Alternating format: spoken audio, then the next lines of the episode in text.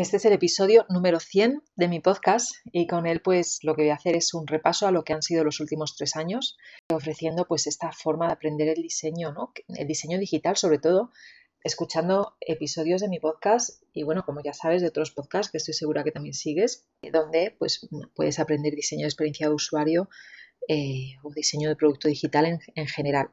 Quería eh, evidentemente comenzar este, este capítulo, bueno, este episodio 100 contándote que el podcast lo creé en septiembre del 2019, en un momento en el que no encontraba eh, nada donde se hablara de, mi profesión eh, en, castellano, ¿no? en mi idioma. Y ese fue el motivo principal. Yo, eh, a mí me encantaba escuchar podcasts y, muchas veces pues, me apetecía consumir contenido que, que, no existía en mi idioma, que tenía que irme al inglés. ¿no?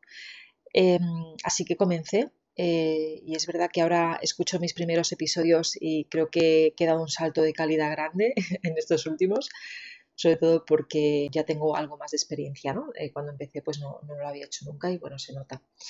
Y bueno, pues eh, mi idea es continuar con este proyecto mucho más tiempo, todo el que pueda, y seguir aportando a mi comunidad, ya seáis las personas que escucháis mi podcast o las que estáis suscritas a mi newsletter, o como no, las, las personas que formáis parte de mi escuela de comunidad de Tribux. Vamos a ver este itinerario para aprender diseño de experiencia de usuario y bueno, tanto si eres eh, junior como si estás ya en tus primeros años, seguro que algo aprenderás o quizá eh, si eres ya muy senior, pues también te puedes quedar y darme tu opinión, ¿no? Al final de, oye Gema, creo que tienes algún episodio que se te ha olvidado meter en este itinerario. Hola, soy Gema Gutiérrez, diseñadora de productos digitales y fundadora de la escuela online y comunidad de píldorasux.com. Si deseas aprender diseño de experiencia de usuario con un enfoque humanista, este es tu lugar. Vamos a comenzar. Vamos a ver, eh, ¿cuál es el primer episodio eh, evidentemente que, tengo que incluir en este itinerario UX? Pues el primero es el, primer episodio de mi podcast, que se llama ¿Qué es la experiencia de usuario? Y además recuerdo que intenté hacerlo de la forma más clara posible para que cualquier persona pudiera entenderlo y creo que lo conseguí porque además puse un ejemplo real de un camino que hay para ir a, cercanías al tren y, que se puede ver claramente ¿no? el uso que hacen las personas que esa es eh, bueno, una explicación de la experiencia de usuario, pensando evidentemente que hablamos de un diseño centrado en el usuario o centrado en las personas, que, es tan importante y que, tan, y que tantas empresas se, pues no, lo hacen, ¿no? precisamente por tener una madurez muy baja en UX, no saben lo que es el UX. El caso es que en este episodio de, qué es la experiencia de usuario, que es el número uno, eh, pues no solamente te pongo el ejemplo real, sino también te habla, te hablo de las características que debería tener un producto digital para que tenga una buena experiencia. Y entre esas características hay una que es esencial, ¿vale? Eh, que es la de que sea útil. Eh, te puedo asegurar que es muy difícil asegurarnos que un producto digital es útil si no se ha hecho una investigación previa para saber si eso que vamos a lanzar, ¿no? ese producto o servicio digital que vamos a lanzar, eh, bueno, pues cubre una necesidad. Muchas veces eh, pecan las personas que emprenden de enamorarse de la idea de lanzar, de, gastarse mucho dinero en lanzar algo que piensan que sí es necesario sin haber validado eh, si es necesario o no, no, Y para esto puedes buscar un perfil de UX que te ayude. Mis estudiantes a veces me preguntan ¿no? si es necesario realizar siempre investigación. Eh, bueno, pues yo lo que contesto es que es recomendable, pero que es verdad que a veces no tienes la posibilidad por el motivo que sea, ¿no? Pero sí es recomendable. ¿Por qué? Porque si no, luego, eh, e, no solamente evidentemente pensando en tu cliente final, que no estás ayudando a tu cliente final, sino además tampoco te estás ayudando a ti misma porque luego en tu portfolio no vas a poder eh, poner toda esa parte ¿no? de, cómo has comenzado investigando, conociendo a, las personas que están detrás, ¿no? que van a utilizar ese producto o servicio digital, validando una hipótesis, todo esto lo, pues necesitas hacer investigación o que otra persona, otro equipo lo haga y te lo dé y tú pues tengas ese, informe ¿no? con esos datos reales. ¿no? Ahora bien, eh, es verdad que dependiendo del proyecto puede variar, ¿no? Pero como te decía, si no existe, eh, lo que tienes que hacer es validar la hipótesis y para ello, pues eh, lo recomendable es realizar investigación. Si no sabes cómo comenzar un proyecto eh, o nunca lo has hecho, o cómo comenzar un, producto digital, que ahora ya no se habla tanto de proyectos, sino de productos y servicios, bueno, pues mi recomendación es que después de escuchar ese episodio que es el UX para entenderlo bien, si no lo sabes, es que vayas al eh, episodio 35, donde te hablo del framework, framework del doble diamante junto con mi amiga, la diseñadora Yolanda del Olmo.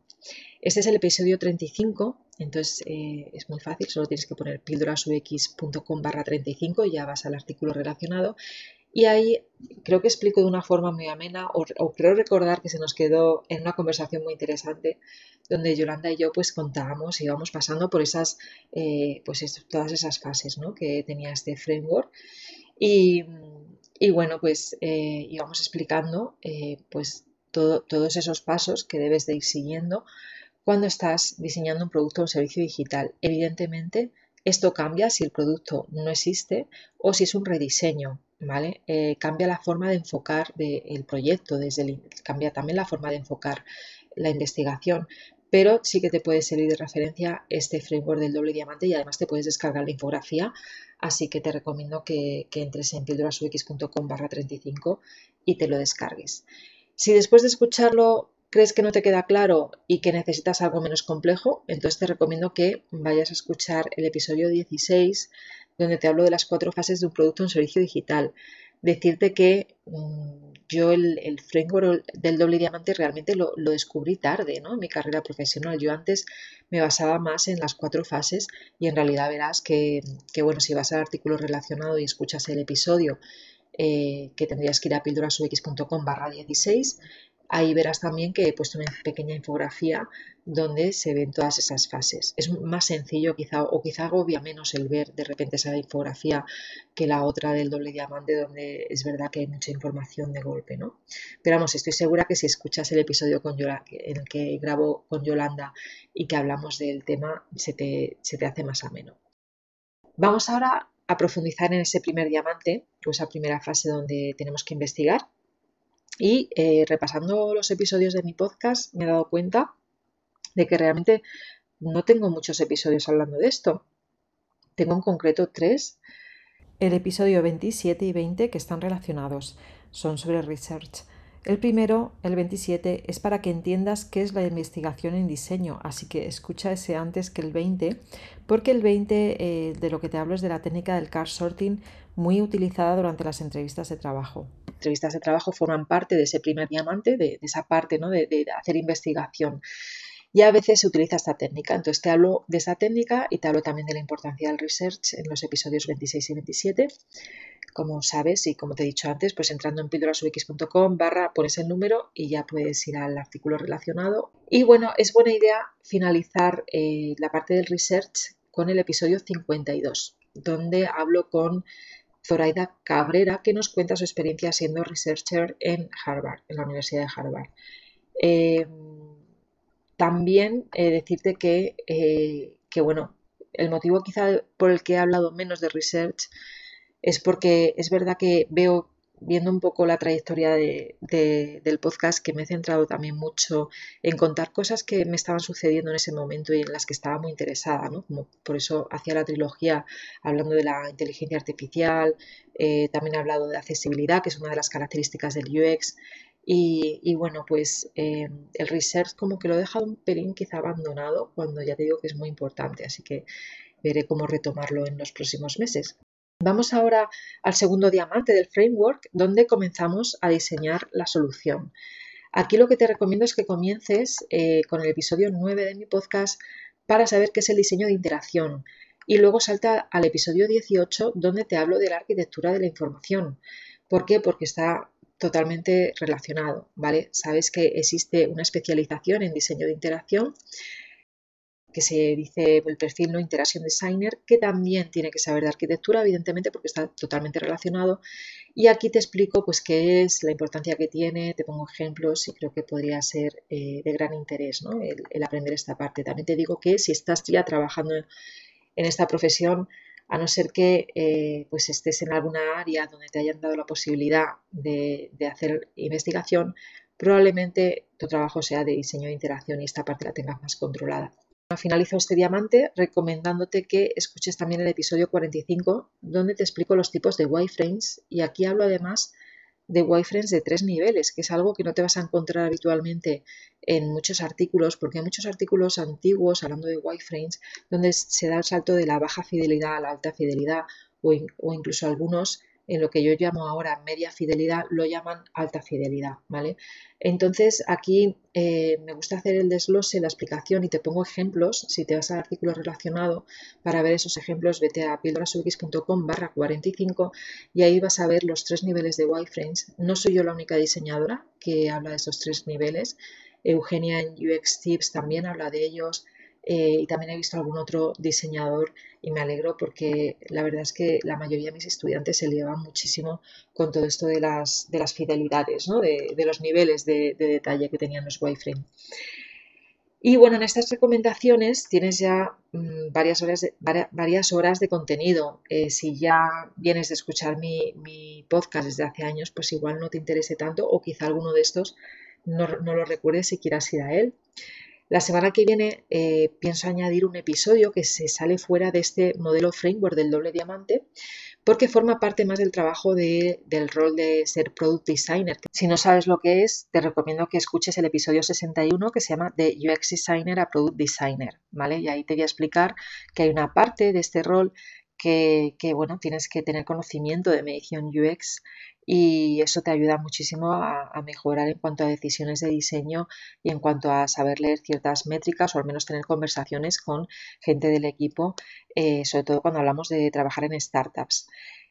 En diseño de interacción, eh, algún que otro artículo puedo tener que puede ser interesante, como el que grabé, por ejemplo, con Cristóbal Lemoine, que es el 65, que hablamos de diseñar para el error. Fue muy interesante aquí este, este episodio, así que también te lo recomiendo. Pues eh, este más o menos ha sido eh, ese recorrido o itinerario UX por todas las fases ¿no? que tienes que ir aprendiendo si quieres eh, trabajar en, pues como diseñadora o diseñador de experiencia de usuario. Y bueno, sí, eso te decía que el lunes que viene mm, hablaré de qué es la medición UX, porque además este mes de septiembre hablo de eso en Tribux. Así que quiero aprovechar y también hablar de ello, ya que me preparo la masterclass y el taller de Tribus, también prepararme el podcast, el episodio. Así que si estás en Tribus ya, eh, disfruta las tres cosas. Voy a ver si me da tiempo a crear un vídeo mostrándote el itinerario del que te he hablado hoy. Así que búscame también, busca Píldoras UX en YouTube y, busca este episodio, que es el episodio 100. Así que ahí también podrás ver eh, la explicación y bueno, pasa buena semana. Este episodio se ha quedado cortito. Muchas gracias por seguirme. Si te ha gustado este episodio o cualquier otro de mi podcast, me harás un gran favor compartiéndolo en tus redes sociales, ya sea LinkedIn, Twitter o donde quieras. Y muchas gracias. Nos vemos pronto. Si después de escuchar esta píldora te quedaste con ganas de más, entra a mi escuela online de Tribooks, un lugar donde UX designers de todo el mundo aprenden, evolucionan y hacen comunidad